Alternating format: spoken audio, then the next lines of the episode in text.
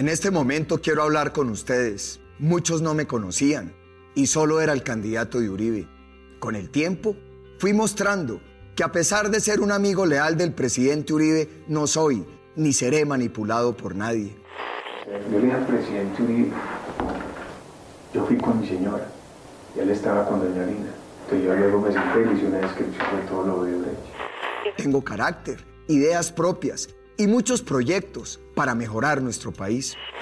Nunca uno pensó que fuera a reventar un escándalo por lo que había detrás de eso. Con uno no se imagina lo que había detrás. ¿Cómo se le ocurre a uno pensar que era una empresa criminal como hoy se está Dice que tienen un contrato, pues claro, que hacían huevonadas seguro, lo, que lo hacen todas las empresas y que busque tal, y que busque el contacto y que el tráfico, de, de, en el sentido constructivo que ayude, que lo siente, que mire. Pero ya ahí decir que uno armar eso como lo Gabriel García, pues que quiere entrego ese platal para que me adjudique eso. Denme esta oportunidad, me comprometo por Dios, por mi mujer, por mis hijos, que son las cosas más sagradas que tengo. Yo me paré y le dije, mire, presidente, yo no tengo claras las cosas, realmente todo cómo se dio. Y le dije, pero quiero que usted le quede algo claro. Si yo tengo que decir que hice, aceptar cosas que no hice, lo voy a hacer para salvar a mi hijo. Pido sinceramente a todos ustedes un voto de confianza. Nunca los decepcionaré. Por tres delitos tendrá que responder ante un juez el ex candidato presidencial Oscar Iván Zuluaga. Eso tiene que ver con el ingreso irregular de 1.600.000 dólares provenientes de la multinacional Odebrecht a su campaña en el 2014.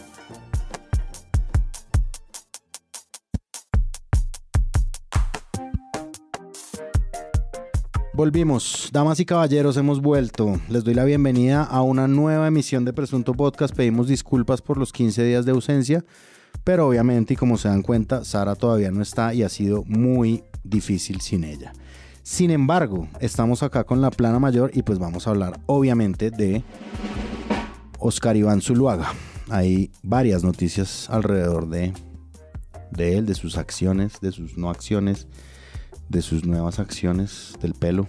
De sus omisiones. De su- El final de Panini Zuluaga, creo yo. el final de Panini O Zuluaga. será infinito Panini Correcto. Zuluaga. El efecto Surriaga. ¡Ay, Zurriaga! Lo había olvidado. Recordemos a Zurriaga. Sí, bueno, recordamos muchas cosas. Estoy con toda la plana. Entonces, Santiago Rivas. Hola, ¿qué tal? ¿Cómo están? ¿Comimos? ¿Comimos algo? Eh, efectivamente, lo, lo Qué gran conductor. comimos. Lo comimos en el restaurante El Barrio. No el restaurante del barrio, no en cualquier barrio, es el restaurante El Barrio ubicado en la calle 39, número 2111. E Iván Ospina, su chef, no su chef, sino el chef del restaurante, eh, nos dio un guiso de lentejas delicioso, un curry de lentejas con chorizo, coronado por un ah, delicado confit de cerdo en yogur griego, también a la hindi, y acompañado por un plato de arroz basmati muy rico. Eh, muchísimas gracias, Iván. Iván está próximo a abrir su cevichería, ¿no? Ahí en el mismo. Ahí al lado, sobre la mera calle 39, con la merísima carrera 21. María Paula Martínez. Buenas. Buenas, buenas. Volvimos. Y por supuesto, Juan Álvarez, in the fucking house. Hola, buenas noches. Qué gusto estar con ustedes otra vez. Antes de entrar en el tema que nos convoca el día de hoy, recordamos que este es el episodio 194. Tintina, 6 de 200. Mm, entonces, bueno, preparados porque habrá sorpresas en seis episodios. Todavía lo estoy anticipando demasiado. Pues yo soy muy ansioso, entonces ahí vamos. ¿De qué sí vamos a hablar? Hay un tema del que sí vamos a hablar el día de hoy antes de entrar en materia y es un caso por el que hay que hacer ruido, hay que gritar, hay que eh, eliminar el silencio que trataron de imponer y es el caso de Laura Ardilarrieta y su libro sobre los char que no pudo ver la luz por Editorial Planeta. El domingo nos despertamos con una columna de ella en El Espectador, que es el medio en el que ahora está trabajando, después de haber eh, salido de la silla vacía hace un tiempo, no sé exactamente cuánto. Ella colabora en El Espectador, es columnista. columnista, pero bueno, ella es como la cabeza de la silla vacía Caribe durante muchos años y por una columna en la que ella nos cuenta los detalles nos enteramos de un caso craso de censura, precensura directa de la editorial Planeta por lo que a ella le explican y por lo que ella cuenta, al parecer proveniente de una orden desde España, que es de donde, donde mandan a detener el libro. Un caso además muy transparente eh, y muy violento porque no es un manuscrito que ella eh, produce y luego entrega a la editorial, sino que hay un contrato desde hace dos años, hay un proyecto eh, en el que se le hace seguimiento con el propio editor con el que ella trabaja, cuyo nombre ella prefiere nunca decir, lo omite permanentemente, me ha dado la impresión a mí en todos los lugares en los que ha salido a hablar. Es decir, yo creo que ella respeta el trabajo y el proceso que hizo. Hace un trabajo de edición también con Juanita León, hace un trabajo de edición legal con el 20, con Ana Bejarano. Y hay eh, conceptos en donde... Y bueno, lo que tú decías, Laura Ardila estuvo la silla Caribe 10 años seguidos. Claro, y es, una, es una, un trabajo como de intensificación de la reportería probablemente de los últimos dos años sobre el clan Char. Un título estupendo, La Costa Nostra, un subtítulo también muy bueno. Y eso termina eh, cayéndose aparentemente cuando el libro estaba prácticamente en imprentas y es que no estaba ya en las máquinas, porque todo indica que fue muy a último momento. No creo que haya sido una decisión tan apresurada de parte de Planeta España, sino que probablemente venían midiéndolo desde hace mucho y toman esta decisión, ponen la presión sobre Planeta Colombia y bueno, la censuran de una manera increíble. Yo quisiera sumar a esto que la editorial Planeta es una corporación que no es exactamente el lugar más amable para los autores. Yo creo que hay antecedentes de hostilidad. No voy a dar el nombre de la persona porque me pidió que lo guardara, tampoco voy a dar demasiados detalles, pero sí quiero compartir acá que un autor el año pasado de esa misma editorial eh, se quejó en redes sociales por un mal manejo que se hizo de unos derechos patrimoniales de autor de un libro de él eh, o de ella, no lo sabemos, no quiero decirlo. Y después de pronunciarse en redes sociales contando su caso, recibió una carta de la editorial, no ya de sus editores, con quienes ya no le volvieron a interlocutar, sino una carta del departamento jurídico en el que básicamente pues le reconstruyen el caso, le dicen que ellos tienen razón en términos legales, el autor nunca estaba reclamando nada ilegal, estaba simplemente contando una arbitrariedad que habían cometido con él y con sus derechos, y esa carta que le envían termina diciendo esto. Así las cosas, y con fundamento en el artículo 15 de la Constitución Política y los artículos plan, plan, plan del Código Penal, en aras de respetar el buen nombre de planeta, le exigimos cesar todo acto violatorio al mismo. Y luego dicen, de la misma forma, cesar las afirmaciones hechas en redes sociales, en tanto que de acuerdo con el artículo 20 de la Constitución Política, si bien es cierto existe la libertad de expresión, la misma debe ser veraz e imparcial y lo que usted ha manifestado públicamente de Planeta dista mucho de esto. Y lo que ha manifestado la persona pues es en su Twitter contando lo que le había pasado, eh, la agresión que había sentido de parte de los editores que habían abusado como de su confianza y habían vendido un libro como sin contarle y tratando de hacer una negociación antes con esa persona sin darle detalles. En fin, una cosa ahí como de malas maneras, aunque perfectamente legal. Em, y aparecen un poco con estas cartas hostiles que por supuesto pues a una persona común y corriente le dan ganas de no hablar más de su caso en redes sociales, ¿no? Eh, se siente como, como una intimidación intimidado. Sí, pues, y, eso es lo que en inglés se llama un cease and desist. Sí, exacto. Entonces, pues un poco para, para que también reparemos en que esto no es nuevo y que aquí hay como prácticas corporativas hostiles con, con, con el talento y con los autores. Tampoco es nueva la presión de los char. Laura Ardila lleva investigándoles mucho tiempo, no solamente para el libro, sino como parte de su ejercicio periodístico desde la costa caribe y desde Barranquilla, de donde es, para la silla vacía y para la silla caribe, lo hizo. Y Juanita León en una muy buena columna que publicó hoy lo relata. ¿Mm? Han pasado varias cosas, Laura Ardila fue robada en Barranquilla, se le devolvieron todo menos su libreta de apuntes, siempre le han negado una entrevista el mismo Alex Char y como bien lo dice el artículo y voy a leer, pues en el, en el periodismo caribe casi nadie se atreve a cubrir a esa familia y sus logros desde otra perspectiva que no sea el gran milagro barranquillero investigar sobre todo sus, todas sus tramas más mafiosas. Incluso María Jimena Duzán vio ese ejercicio frustrado y lo cuenta en el a fondo que publicó esta misma semana cuando quiso hacer Mafia Land sobre los char.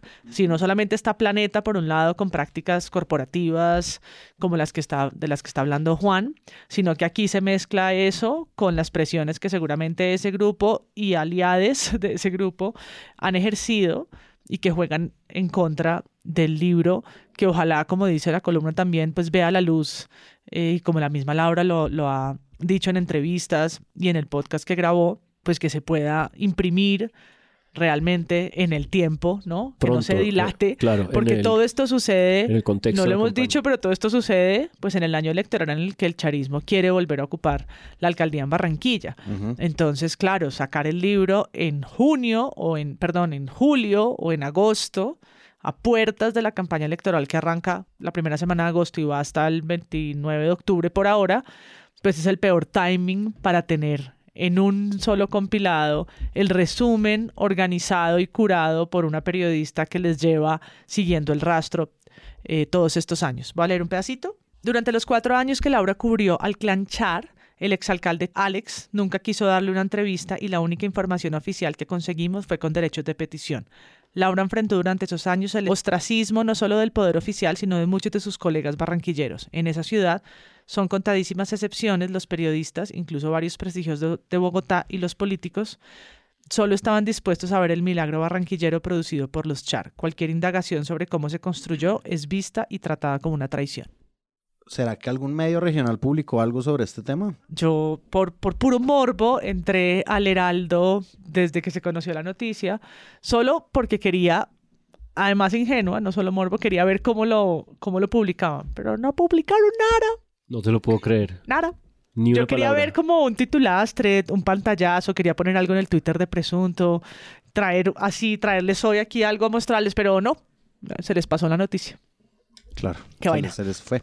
Antes de empezar, yo tengo que declarar un conflicto de interés. Yo soy autor de Planeta, pero, en decir, dicho esto, pues me molesta muchísimo pensar en las cosas que ha publicado Planeta a la luz del principio de pluralidad, ¿no? Es decir, creo que hablar tan abiertamente de el temor a un acoso judicial cuando uno es una multinacional iberoamericana gigantesca que tiene perfectamente capital para sobre la eh, jurisprudencia existente en defensa de la libertad de expresión a través del mercado editorial, ¿no?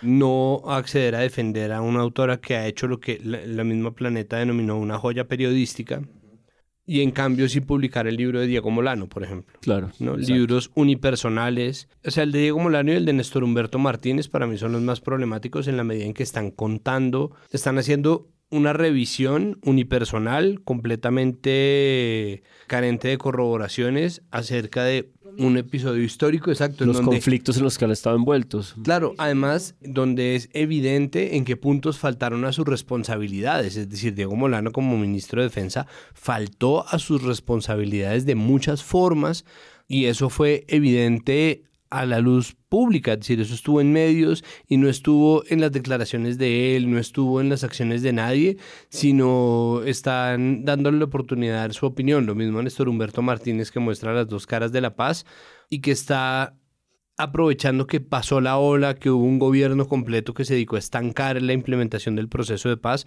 para dar su versión de eso y eso a ellos no parece afectarlos en absoluto, pero en cambio un libro que sí está investigado sobre una familia principalísima del poder no, me parece que eso es, es decir, eso configura un acto de censura que ojalá les salga ese tiro por la culata. Decir, ojalá sea este el momento de probar que la gente de verdad combate la censura no solamente desde el tuit o desde la solidaridad, sino con hechos concretos, comprando el libro en cuanto Leyendo salga, el leyendo el libro, publicitando el libro, mostrando aparte del libro y dando a conocer precisamente como una herramienta de decisión lo que Laura Ardila ha reporteado valientemente y con mucha paciencia durante años para configurar una investigación completa sobre gente que es así de poderosa, ¿no? Así de poderosa que es capaz de trancar la publicación de un libro, cosa que ni siquiera la curia colombiana logró con el libro de Juan Pablo Barrientos. Es decir, ni siquiera los esfuerzos por, por censurar libros han funcionado, al menos en el presente, en el, en el pasado inmediato, y ellos están logrando a punta de abogados que se tome una decisión sobre la cual finalmente, y esto creo que es ya con lo que quiero cerrar el planeta, tiene que responder, sí, tiene que haber una comunicación de la editorial, porque es inadmisible y porque pasan cosas como las razones que esgrimió Juan David Correa para salir de planeta, es como yo ya no me siento tranquilo diciéndole a mis autores que están en un lugar seguro para sus publicaciones. Independientemente de eso y sin hablar más de, de- del tema Juan David Correa, a quien le mando un abrazo, pues es- es simplemente, pucha, la editorial mientras más se demore, más daño se está haciendo. Entonces es ver qué tanto se configura en nombre de salvaguardar la integridad empresarial un estallido en la cara. ¿no? Es decir, cómo se les estalla en la cara una política, una decisión estúpida que va a terminar por, por arruinar algo del prestigio que tenía Planeta aún. La editorial parece creer que resuelve la cosa con esta idea de que le comunicó a la autora que el riesgo de litigio era alto, pero pues averiguando un poco y entendiendo está claro que esos contratos, incluido el contrato que ella tenía firmado, tienen cláusulas en las que quien es responsable de ese tipo de demandas que puedan derivarse es el autor. O sea, eso es un poco lo primero que uno sabe en esa relación de edición legal y por eso pues uno tiene mucho cuidado y se hacen en ese tipo de libros pues los ejercicios periodísticos completos de corroboración de datos, frase por frase, edición legal y disclaimers de todo tipo. Es decir, los riesgos realmente de las editoriales son muy, muy bajos. Así que un poco ampararse en esa excusa, pues también es un poco una manera de engañar al autor y de engañar a la opinión pública. Totalmente. continuar engañando, no solo hay un acto de censura, sino también una salida eh, engañosa, tramposa con, con el interés público y con la discusión democrática. No sobra decirlo, acá le mandamos toda nuestra solidaridad a Laura Ardila. El libro tiene que ver la luz. Y ojalá en esta campaña electoral. Y ojalá ya mismo, porque antes, estamos... Antes de octubre y que esto sea su mejor campaña de publicidad, ojalá sea el coletazo de una situación tan desagradable como esta. Voy a cerrar con una frase que le dio ya al espectador. Cuando la gente no accede a la información, pues quien pierde es la gente. ¿Qué pasó ¿Qué pasó alrededor? Es la pregunta que yo quisiera responder. A mí me parece que es, por supuesto, muchísimo, muy llamativo. Ellos eh, pues me, aseguran cuando me, dan la información que hicieron una revisión legal en España, hicieron una, una un informe eh, eh, legal y que decidieron no publicar porque Em, no quieren exponerse a una demanda por daños al buen nombre y a la moral.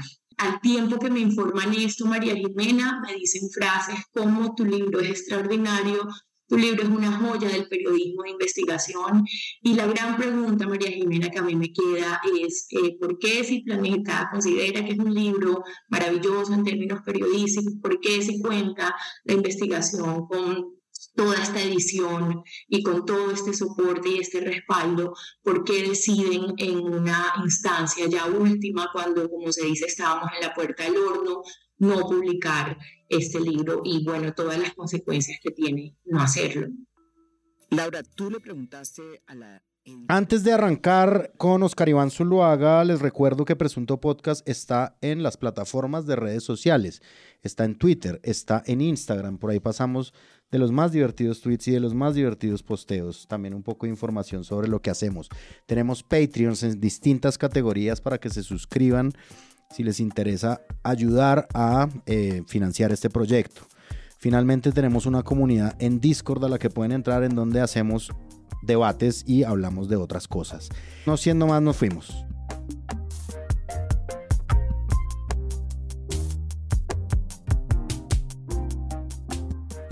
sale pues en estos audios revelados por Revista Semana, el ex candidato presidencial Oscar Iván Zuluaga habla de destrucción de evidencia, consulta con funcionarios y otras maniobras para ocultar presuntamente el ingreso de dineros provenientes de Odebrecht a su campaña presidencial en el 2014. Zuluaga, en estas conversaciones que están en poder de la Fiscalía, le dice a Daniel García Arizabaleta, quien fuera directivo de su campaña. consecuencia del escándalo en el que se vio involucrado por la entrada de millonarios recursos provenientes de la multinacional brasileña Odebrecht ha presentado su renuncia al Centro Democrático el ex candidato presidencial Oscar Iván Zuluaga. Señala una comunicación del Centro Democrático que como Antes de responderle su pregunta, quiero decirle que hace contados segundos, Oscar Iván Zuluaga y su hijo David Zuluaga se declararon inocentes de los cargos formulados por la Fiscalía. Es decir, no aceptaron su responsabilidad en seis delitos Avaluados en tres tipos penales. Hablamos de fraude procesal, enriquecimiento ilícito y falsedad en documento privado. En una extensa audiencia. Una preparación muy importante. Yo quedé sorprendido.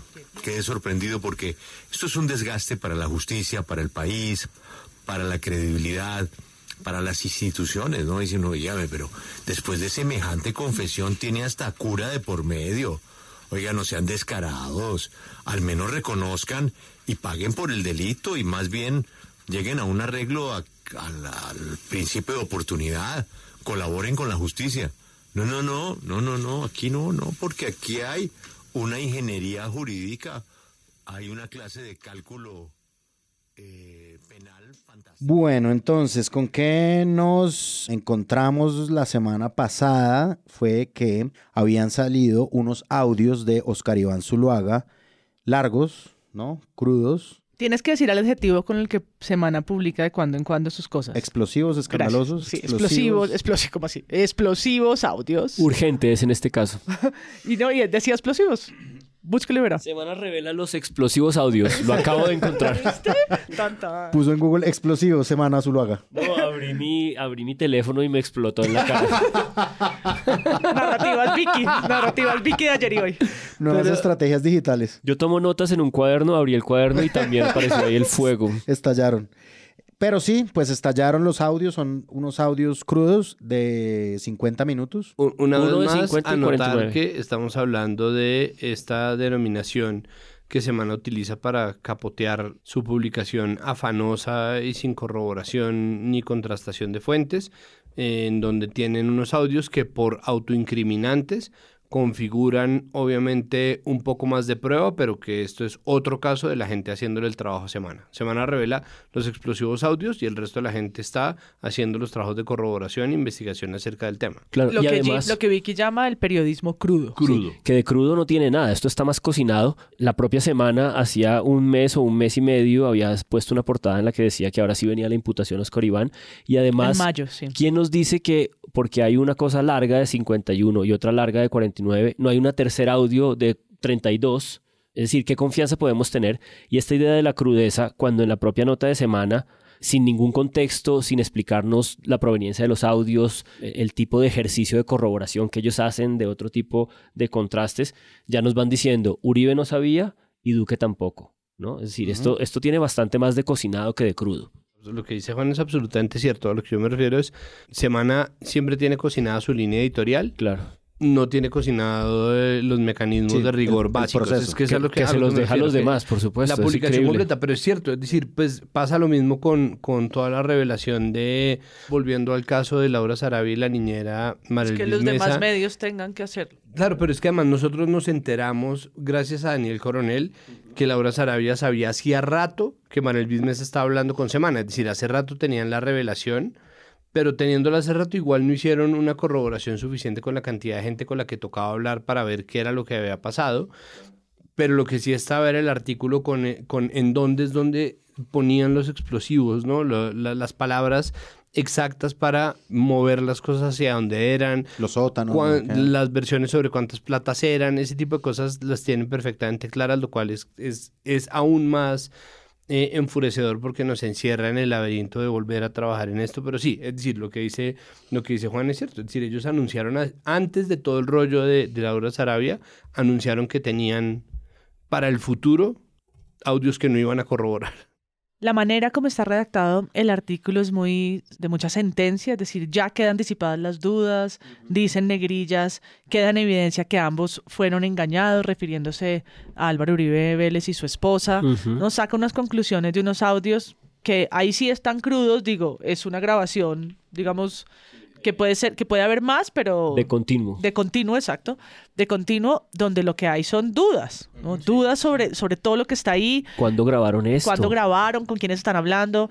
Hay una narración que a mí me pareció rarísima, que es la católica que se mezcla ahí, la fe y la conversación con un sacerdote y la confesión y que esa persona la que da paz y con fe y la pena que debe que debe hacer el, el padre opina que por favor no se inmole, ¿no? Y uno lee una cantidad de cosas donde no hay certeza si no está leyendo pues un fallo, ¿no? Ahí es donde quedan las evidencias, ahí donde se explican, está escuchando una conversación entre dos personas que uno no conoce y que está tratando de hilar entre unos audios que se oyen en algunas partes bastante mal, pero Semana lo redacta, como también pasó con Laura Sarabia, con sentencias muy duras sobre ese, sobre ese material.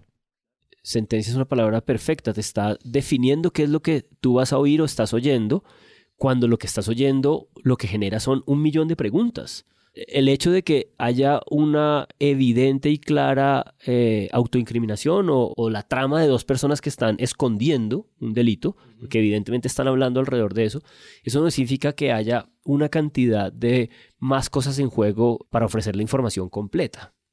Esto es en un contexto, en ese momento se sabía que Oscar Iván Zuluaga iba a asistir a una imputación de cargo, su hijo también, por varios delitos relacionados con esta entrada de dineros de su campaña de Brecht, una cosa que se sospechaba desde hace muchísimo tiempo, pero que estalló en este. Entonces yo quisiera que nos devolviéramos un poquito para contextualizar sobre lo que es esto de Brecht, porque es que Oscar Iván Zuluaga ya luce muy viejo, pese que se haya puesto pelo. Él y su caso. Con su implante, que ya hablaremos del título de cambio. Pero yo creo que esto es algo que no solamente el periodismo colombiano, sino de América Latina, ha tenido que con muchas trabas, cada país tiene lo suyo, cubrir porque no solamente se trata de millones y millones y millones y millones de dólares, sino de esta empresa brasilera que era tan poderosa y que además se juntó con los más poderosos y los más mafiosos de todo el continente. Y que en red han intentado taparse y sobretaparse desde hace más de 10 años. Entonces, claro, en el 2014 hay países que han llevado condenas más lejos y que cayeron primero y otros donde la justicia ha sido más lenta, entre esos estamos nosotros. Y eso que aquí hay condenados, el cuadro que hace la silla vacía es muy buena, no, no quiere decir que no los hayan, hay procesos que, que tienen condena, pero esto arranca desde el 2014 con todo el escándalo del lavallato, que tiene un costo político muy grande para Brasil, y que luego con la condena del presidente de la compañía, que es nieto pues del fundador de esta empresa enorme, a 19 años de cárcel, pues ayuda o empuja a que otros procesos en Panamá, en Guatemala, en Colombia, en República Dominicana, empiecen a, a surtir con sus propios obstáculos, porque en nuestros países los casos de corrupción tienen un alto nivel de impunidad, altísimo. Aquí tiene el capítulo en 2018, que Juan lo puede contar mejor, que es cuando muere Pisano y su hijo en el oscuro y oscurísimo Nunca caso investigado. del cianuro. Y en 2019 con todo lo que pasa con la Ruta del Sol, y que pues uno de sus condenados es el famoso Andrés Felipe Arias, que eh, se ha vuelto la figura también mediática, a veces eh, jugando también de excusa para no estar investigando las otras, las otras caras del poder que tiene este entramado, como dirían los medios. Sí, no, esto es una locura casi imposible de reconstruir en la medida en que yo creo que también en, el recuento que haces sumaría un factor definitivo y es que la justicia de los Estados Unidos entró, porque la gran mayoría de estos dineros tuvieron que circular por eh, la banca norteamericana y por lo tanto eso fue lo que terminó como detonando esta destapada tan salvaje. Una destapada que yo creo que se hace muy, muy clara en, en diciembre de 2015 cuando arrestan a, a, este presidente de la compañía y que coincide muy bien en la línea del tiempo en el caso colombiano con el desespero en el primer semestre de 2016 por tener control de la Fiscalía General de la Nación, por el aparato de investigación y acusación del Estado, y ahí estamos hablando de la llegada de Néstor Humberto Martínez a ese lugar. Yo creo que si hay un medio de comunicación en Colombia independiente que ha hecho un trabajo asombrosamente detallado hasta el punto de que convierte difícil de entender este entramado por la, agudeza con la que lo ha investigado, es cuestión pública. Cuestión Pública tiene unos reportajes extensos, absolutamente detallados. A, eso hay que sumarle, por supuesto, el trabajo en su momento de Noticias 1 de Iván Serrano, que fue el periodista al que Pisano le estaba confiando a él junto a María Jimena Duzán la información que él tenía, información que había entregado a las autoridades una y otra vez hasta el desespero, ¿no? El hombre eh, tenía muy claro que algo estaba ocurriendo porque había dado pruebas y evidencias a todas las autoridades que podía y al único el que estaba siéndole, digamos, peligroso esa, esa comunicación de información era él mismo, porque la eh, fiscalía en Strumberto apenas entra, le calienta un proceso de Tunjuelo Canoas y lo amenaza con meterlo a la cárcel y eso es una de las tesis que existen hoy, es lo que lo conduce como a un desespero que lo enferma por lo menos, es la evidencia que su familia sostiene. Entonces sí, esto es una cosa infinitamente difícil de reconstruir y yo solamente volvería, así como para pensar en la envergadura de este pasado, a que en el momento en el que ocurre el carrusel de la contratación en Bogotá, que se destapa 2010 eh, y que termina por fortuna en una investigación y en un encarcelamiento de una buena cantidad de personas, casi 60, 70 personas investigadas y condenadas en el carrusel de la contratación de Bogotá. En ese momento todos los periodistas hablaban, me lo han contado a mí, de que había también un carrusel de la contratación nacional Y esta semana en la que todo esto está ocurriendo, eh, la semana pasada, perdón, hay dos reportes con Onel que justamente muestran cómo los hechos eh, en los que este señor Ari Zabaleta está envuelto, él, sus familiares, empresas relacionadas con él, son pagos de coimas que Pisano encontró y que corresponden al año 2009, es decir, simultáneos al carrusel de la contratación. El primer adjudicación de la Ruta del Sol con Odebrecht pasa en 2009 en el gobierno de Uribe. Y eso era lo que estaba un poco en el ambiente y en la sospecha. Había también un carrusel de contratación nacional. Eso nunca prosperó, nunca estalló. Hasta cierto punto, eh, hasta que aparece el cartel de la toga, insisto, el involucramiento de los Estados Unidos y en este caso esta imputación a uno de los alfiles, a un ministro de Hacienda de Uribe, a un candidato presidencial del Centro Democrático del Uribismo y también de Cambio Radical, porque aquí el señor Germán Vargas Lleras pues también eh, no puede un poco como pasar de agache. Hasta ahora es que yo creo que empieza a volver a, a moverse esto. Y yo creo que sí genera una pregunta que, creo que no ha aparecido por completo en los medios porque la fuerza de la noticia pues es muy, muy intensa, pero creo que progresivamente tendrá que ir apareciendo. Está en la columna de Ramiro Bejarano de manera frontal y, y contundente y es, bueno, ¿por qué hasta ahora? ¿No? ¿Por qué la fiscalía se mueve ahora cuando Barbosa sabe perfectamente que tiene esta información hace años? Simplemente creo que, hay que, hacer mucha conciencia sobre el trabajo antes de la aparición de estos audios. Es decir, creo que el anuncio de la imputación de cargos, posteriormente eh, la, publicación de esto y como todo este trabajo periodístico eh, se hace sobre un terreno que es mucho más fácil que el que había antes. Juan acaba de hacer un recuento bastante completo sobre lo que existió en términos de de investigación periodística. Yo recuerdo que cada vez que aparecía una investigación periodística acerca de Odebrecht y esto tocaba la campaña de Oscar Iván Zuluaga, lo único que hacía Vicky era anunciar, y ya vienen los hallazgos sobre Santos, y para cuándo las investigaciones sobre la campaña Santos, y entonces, ¿qué pasa con la campaña Santos? Y eso pues obviamente es una pregunta que... En su obsesión santista. En su obsesión santista. ¿Qué es? Que no es infundada, pero que al mismo tiempo pues valdría la pena retomarla hasta el punto de decir, bueno, ¿y qué pasa con eso? Pero mientras tanto, pues lo que está surtiendo un proceso, pues es la campaña de Oscar Iván Zuluaga, ¿no? Entonces, es, pues no, sería interesante que alguien se pusiera en la tarea de investigar realmente qué pasó con Santos, ¿no? Ya el gerente de campaña fue condenado por, por Odebrecht, pero en Colombia el mismo diseño está pensado para proteger el núcleo. Eso ya lo vimos pasar en el proceso 8000 y lo hemos visto pasar mil veces. Está diseñado precisamente para que no termine tocando como el nervio de, esa operación, mucho menos si el nervio de esa operación pues ya fue presidente. Hmm, total. Mm, lo otro que me parece que, es, que ha sido muy interesante de ver es la conversación en torno a esto porque primero se le resta legitimidad a la, a la oposición uribista a Petro, es decir, creo que parte de lo que esto ha generado es que la oposición uribista queda completamente Roma frente a pues cualquier cosa que puedan decir, ¿no? La altura moral termina por perderse y no hay nada que hacer. Dentro del mismo tono en donde se busca insinuar que Duque y Uribe nunca supieron, pues aparecen un par de notas, eh, una de cambio que dice que Iván Duque estuvo en una reunión de la campaña de Zuluaga en, eh, con Odebrecht, pero además de eso, pues es gracioso que cuando Oscar Iván Zuluaga renuncia al Centro Democrático con este con esta carta de una línea como eh, hola Rosalba no, yo no me acuerdo cómo se llama la una Nubia, Nubia Estela. Hola doctora Nubia Estela es para anunciarte mi salida del partido con una lágrima, Centro Democrático una, una mancha de una lágrima y sí, pues ya, una pestaña, un camafeo. Con lo de la mancha de la lágrima se lo están inventando. Suponemos. es, nosotros suponemos que había un camafeo con un mechón del nuevo pelo de Zuluaga y como traje. Entonces, como, te, dejo esto.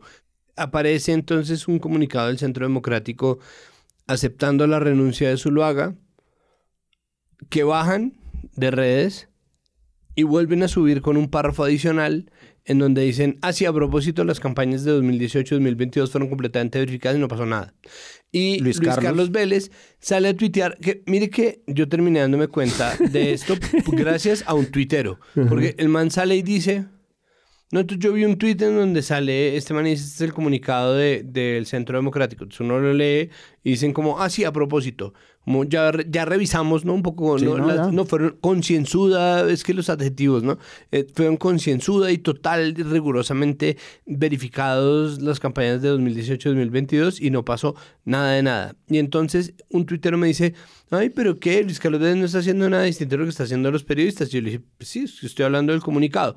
Pero leí el tuit de Luis Carlos otra vez y Luis Carlos Vélez dice, aclaran, ¿no? el Centro Democrático aclara que las campañas de 2018-2022 fueron revisadas y no tuvieron ninguna irregularidad. Es decir, dentro de lo que hablábamos, bueno, que hablan ustedes sobre la sentencia prehecha que entregan los medios, Luis Carlos eh, Vélez en su tweet, ¿no? Un poco Legitima. legitima, ¿no? Pues, y disipadas las dudas, como ya fueron escruchadas, las fue dudas. aclarado. No, Aquí no lo que estamos es aclarando. ¿no? No tienen que mirar. Yo conectaría eso que Santi está diciendo a lo que creo que fue el origen de ese segundo comunicado corregido del Centro Democrático y es una entrevista que da Luigi Echeverry en Caracol Radio esa mañana porque lo llaman y le dicen, bueno señor, el Centro Democrático está diciendo que investiguen todas las campañas, también la del 2018 y el tipo se emputa.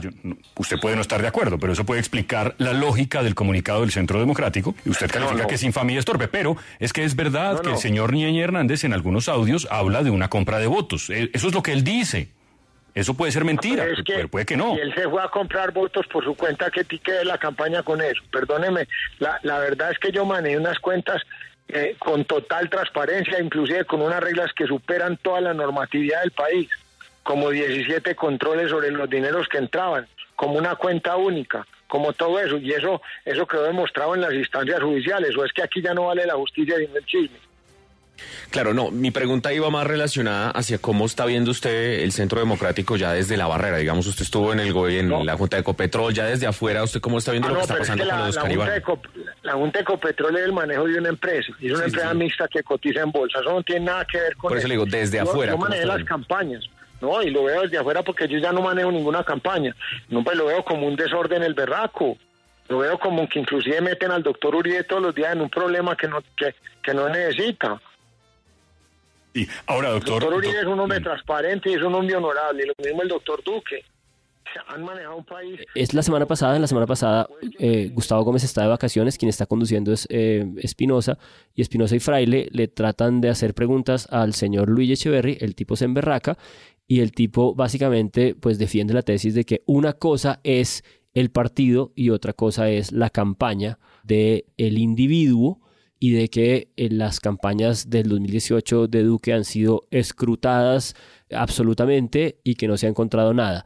Por amor a Dios, tenemos toda la información del Ñeñe Hernández y sabemos perfectamente que así como esta persecución que la Fiscalía tenía la obligación de hacer con la cantidad de información que existía y las cero dudas que existían de cómo habían entrado millones de dólares desde Odebrecht a la campaña para el pago de este publicista en el 2018, tenemos la información y las pruebas de la participación de la compra de votos del Ñeñe Hernández y sin embargo sabemos que esta fiscalía lo tiene detenido. Los policías que encontraron las pruebas, las grabaciones en donde el Ñeñe Hernández confiesa estas cosas, fueron policías que de- detuvieron y los encarcelaron.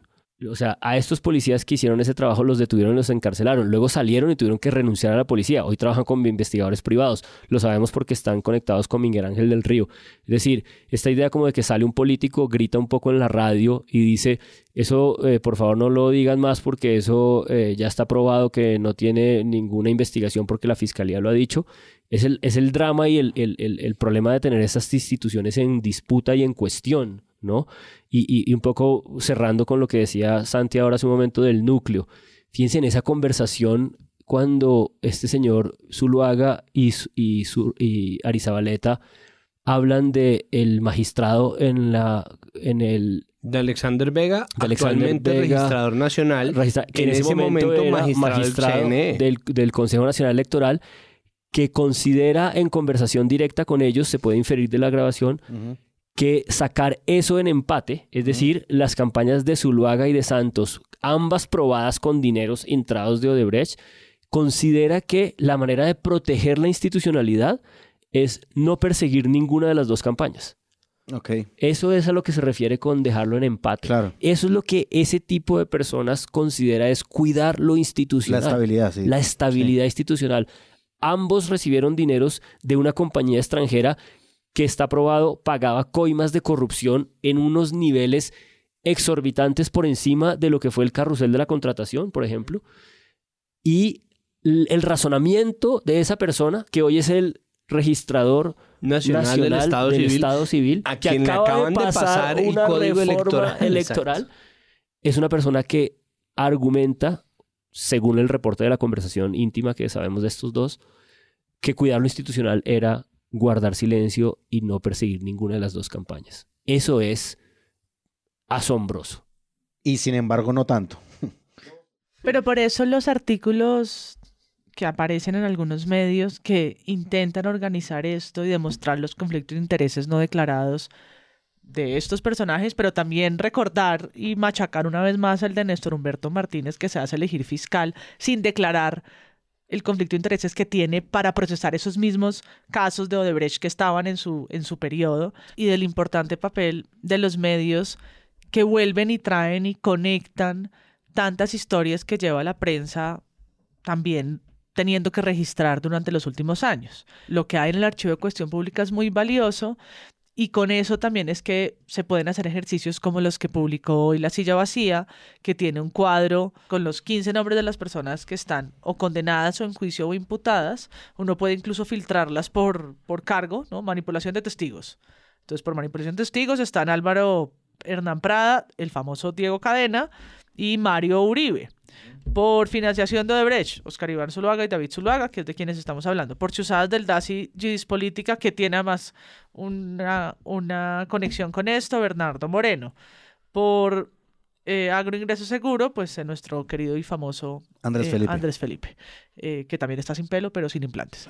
Entonces, el ejercicio que es tal vez de lo que estábamos hablando eh, previo a tocar el tema de Laura Ardila. Y es que el ejercicio periodístico de organizar otra vez, que es lo que yo creo que hace el libro de Laura Ardila, y es agarrar todo ese panorama, ese mapa, y juntar los hilos rojos, si se quieren, con la metáfora de la que ya estamos tan cansados de Matarife, pero ponerlo otra vez ordenada, porque es difícil para la audiencia empezar a conectar desde el Lavallato en Brasil, desde el año 2014, con financiación de campañas que arrancaron en el 2009 Una década, más de una década. más de una década y entender, sí, mis estudiantes de periodismo tenían en el 2009 ocho años, ¿sí?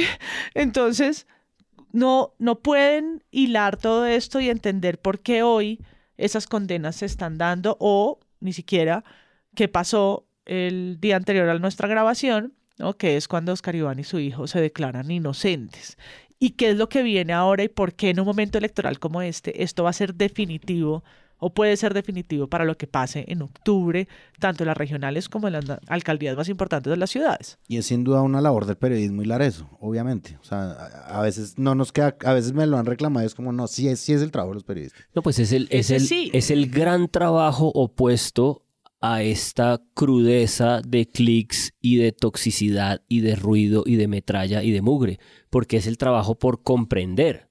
Es el trabajo porque en medio de una cantidad de intereses difíciles de conciliar, de mucho dinero, de recursos públicos, donde pueden haber muchas trampas, muchas personas que te quieren utilizar como periodista, como la fiscalía evidentemente está utilizando semana y semana la fiscalía en un eh, maridaje ahí perverso y tóxico, el periodista justamente es independiente de los dos lugares que le habla para tratar de construir una realidad y una corroboración de verdad que es lo que la opinión pública necesita, no, no el interés privado de unos siendo enunciado en un medio de comunicación, sino una comprensión. ¿no? Y eso es lo que es tan difícil de construir acá.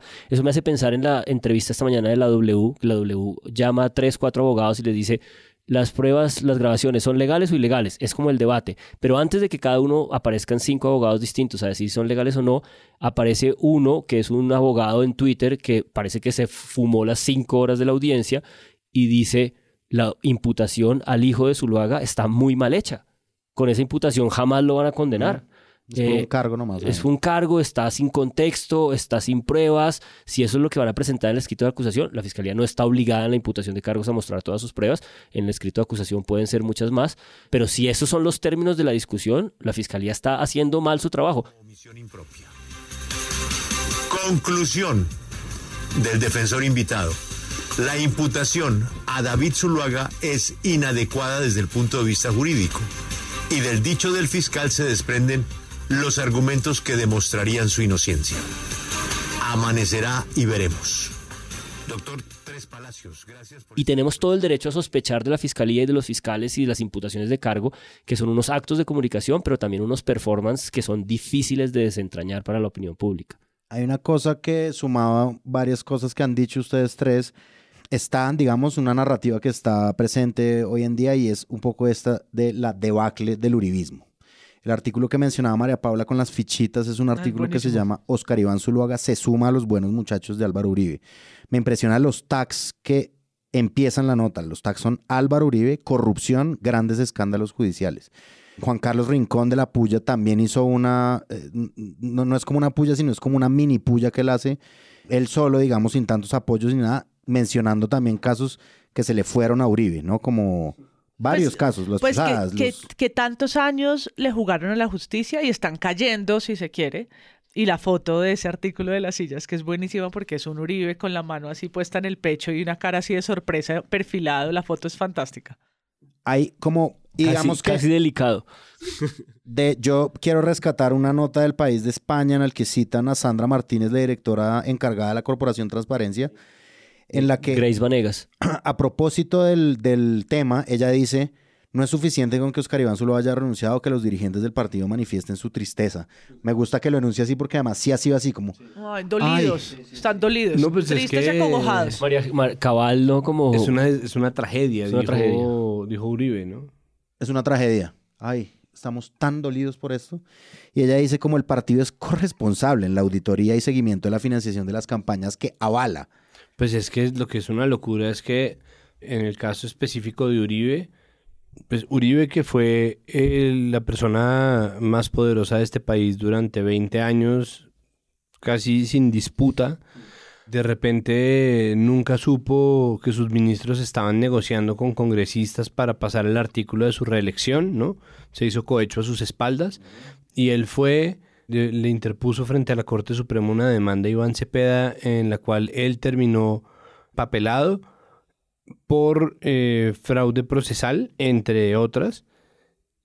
Y resulta que en sus palabras su abogado Diego Cadena eh, torció testimonios de testigos a sus espaldas y después sale a lamentar los falsos positivos y a declarar como una traición a él, A él. y a su política de seguridad democrática por parte de activos de la fuerza pública, del ejército, el asesinato de gente pobre para mostrarla como bajas en combate a sus espaldas y termina el ciclo diciendo que Oscar Iván Zuluaga a sus espaldas, ¿no? Se reunió con Odebrecht porque y un poco termina apuntalado ese cuento en la narrativa que está en el artículo que desató esta faceta, ¿no? ¿no? De nuevo, hay que recordar que esta es una faceta que es una faceta en donde existe un fuerzas políticas completamente dispares, donde el mapa político es completamente distinto y que está entregando unos resultados que son inéditos también porque la posición actual del uribismo lo permite,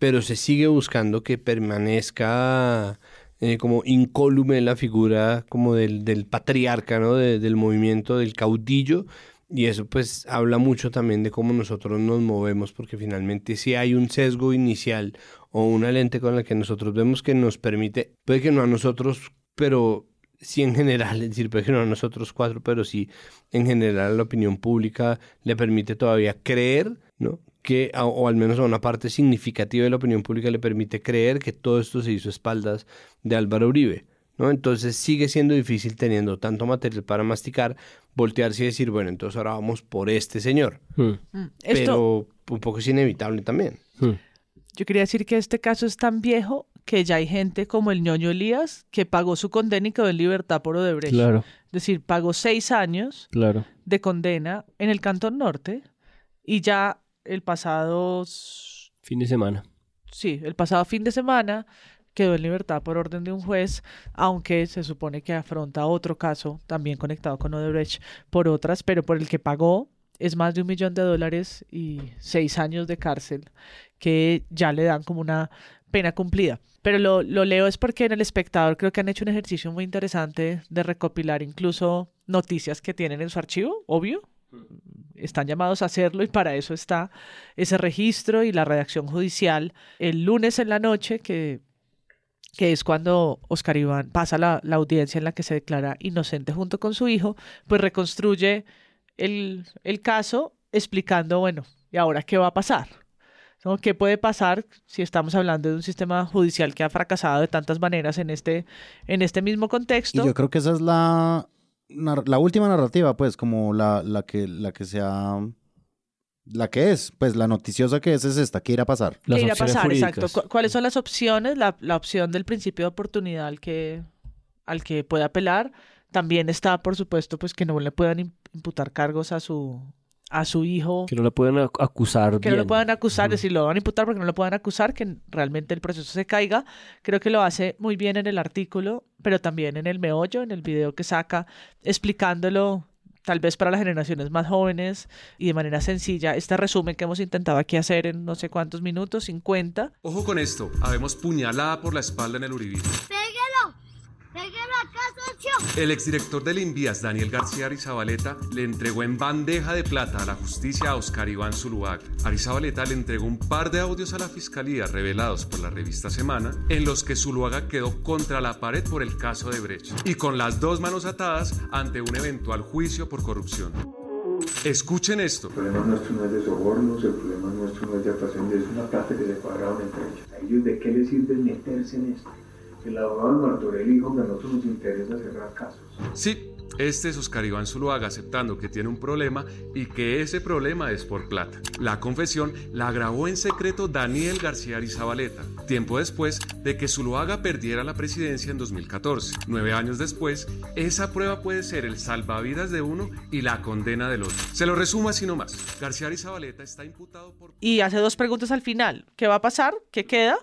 Entonces, al no aceptar cargos, el ex candidato y su hijo tienen dos caminos. El primero, la negociación con la fiscalía a cambio de beneficios y que se hace entregando más información. Y eso es interesante para todos nosotros, digo, porque seguro estos dos, como muchos periodistas del país, saben mucho más de lo que han dicho. Y la segunda es firmar un preacuerdo o un principio de oportunidad que sí o sí pues debe ser aprobado por un juez. Eh, si esta es la vida, los la vía, perdón, los beneficios a los que podrían acceder es o una reducción eventual de la sentencia o pues la inmunidad penal. Que probablemente sea algo que se le, le apliquen a David Zuluaga o su papá intente hacerlo, hacerlo inclinar hacia allá para no procesar, para que no se procese, no se le procese a él, sino a sí mismo. O a proteger a su hijo, que es lo que ha dicho en los audios igual. Es que exacto, es que hay, hay, dos cosas ahí que llaman la atención.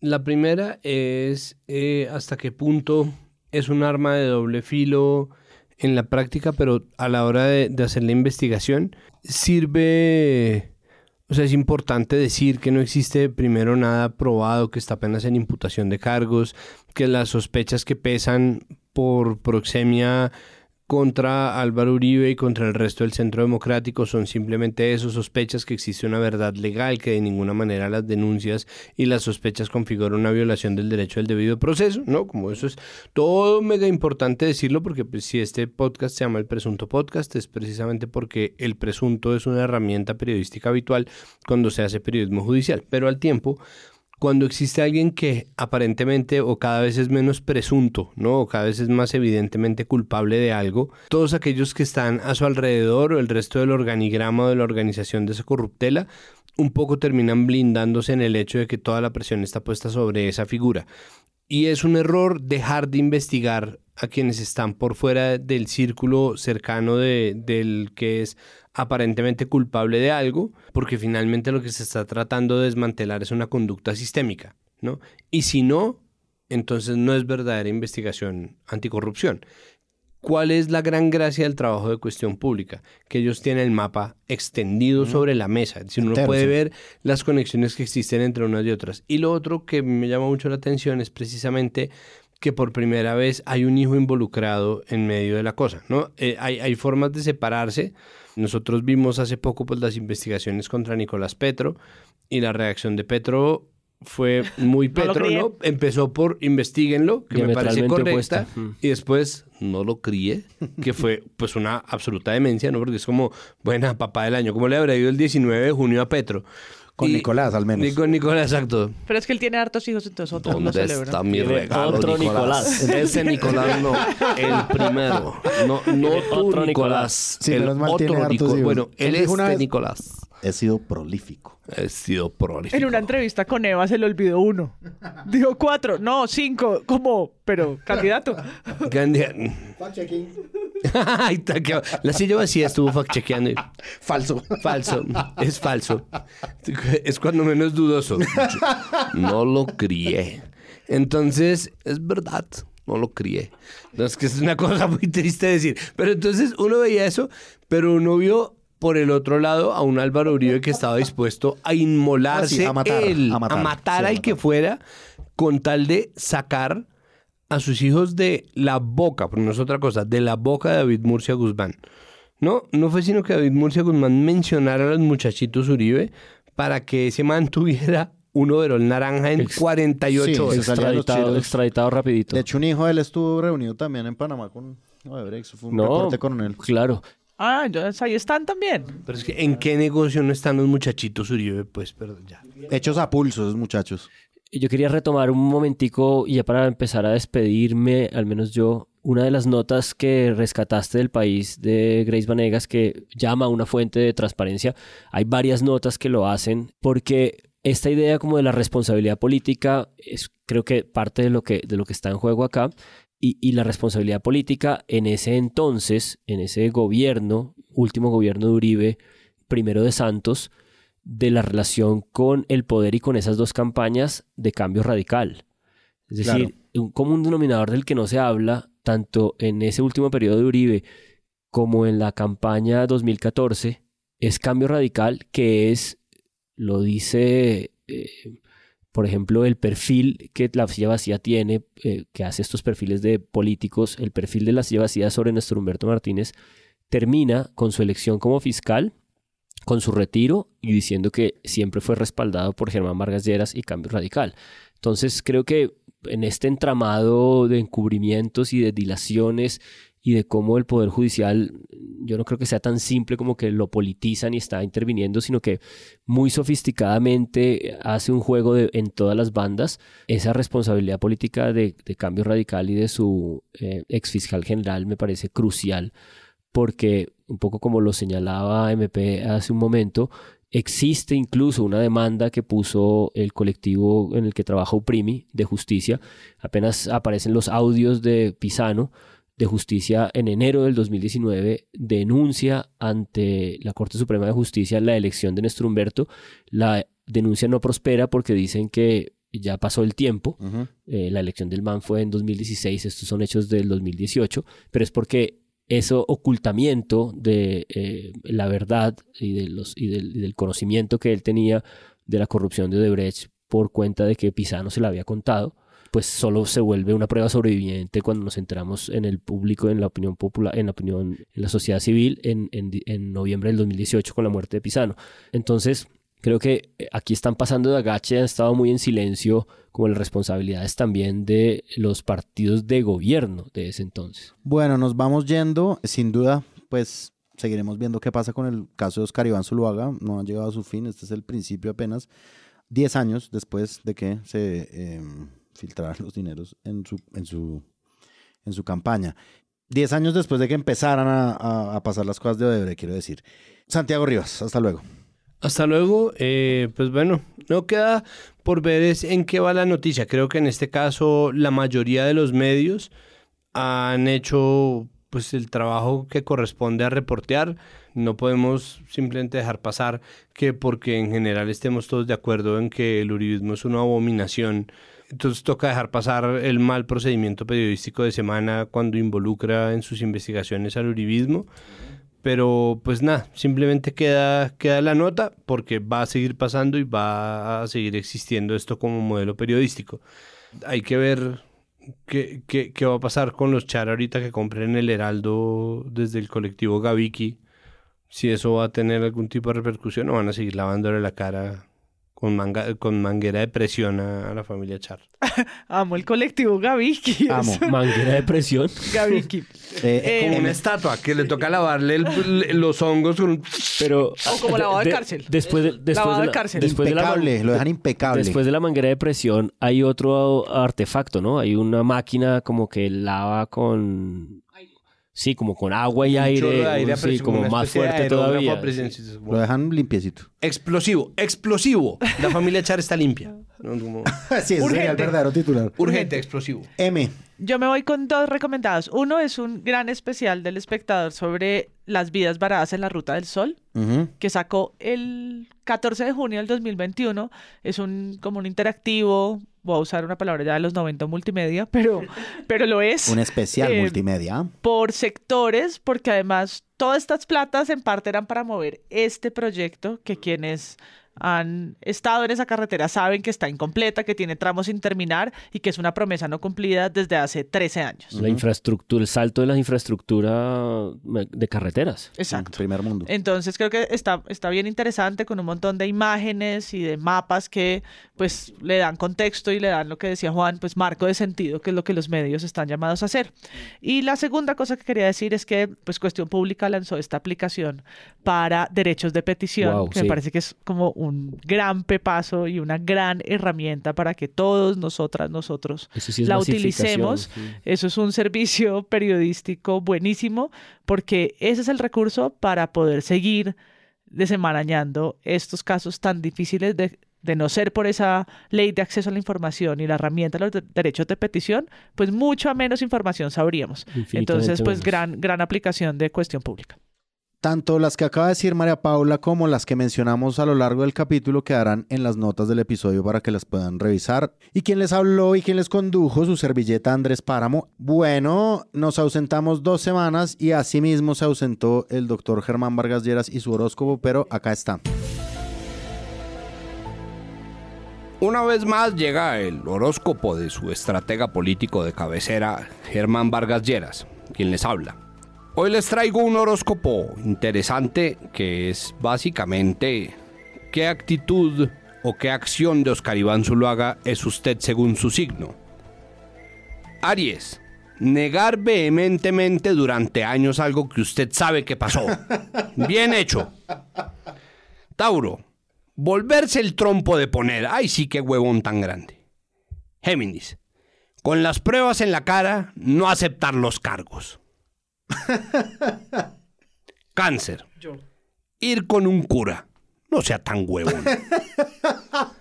Leo, ponerse pelo nuevo.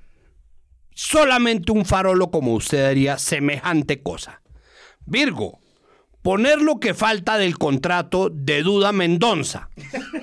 Libra, contratar con un tipo que se llama Duda. ¿A quién se le ocurre semejante huevonada? Escorpio, mentir sin que se le mueva un pelo. Del viejo, no del nuevo. Sagitario, contemplar con su defensa declarar ilegales los audios donde suena su propia voz. Eso es ser medio bestia. Capricornio, cederle los bienes a su esposa cuando se entera que le van a imputar cargos. Bien hecho. Acuario, no reportar entradas extras de plata, porque eso, ¿pa' qué? Y Piscis, confiar en un amigo que haya trabajado en Invías. Usted sí es mucho huevón tan grande.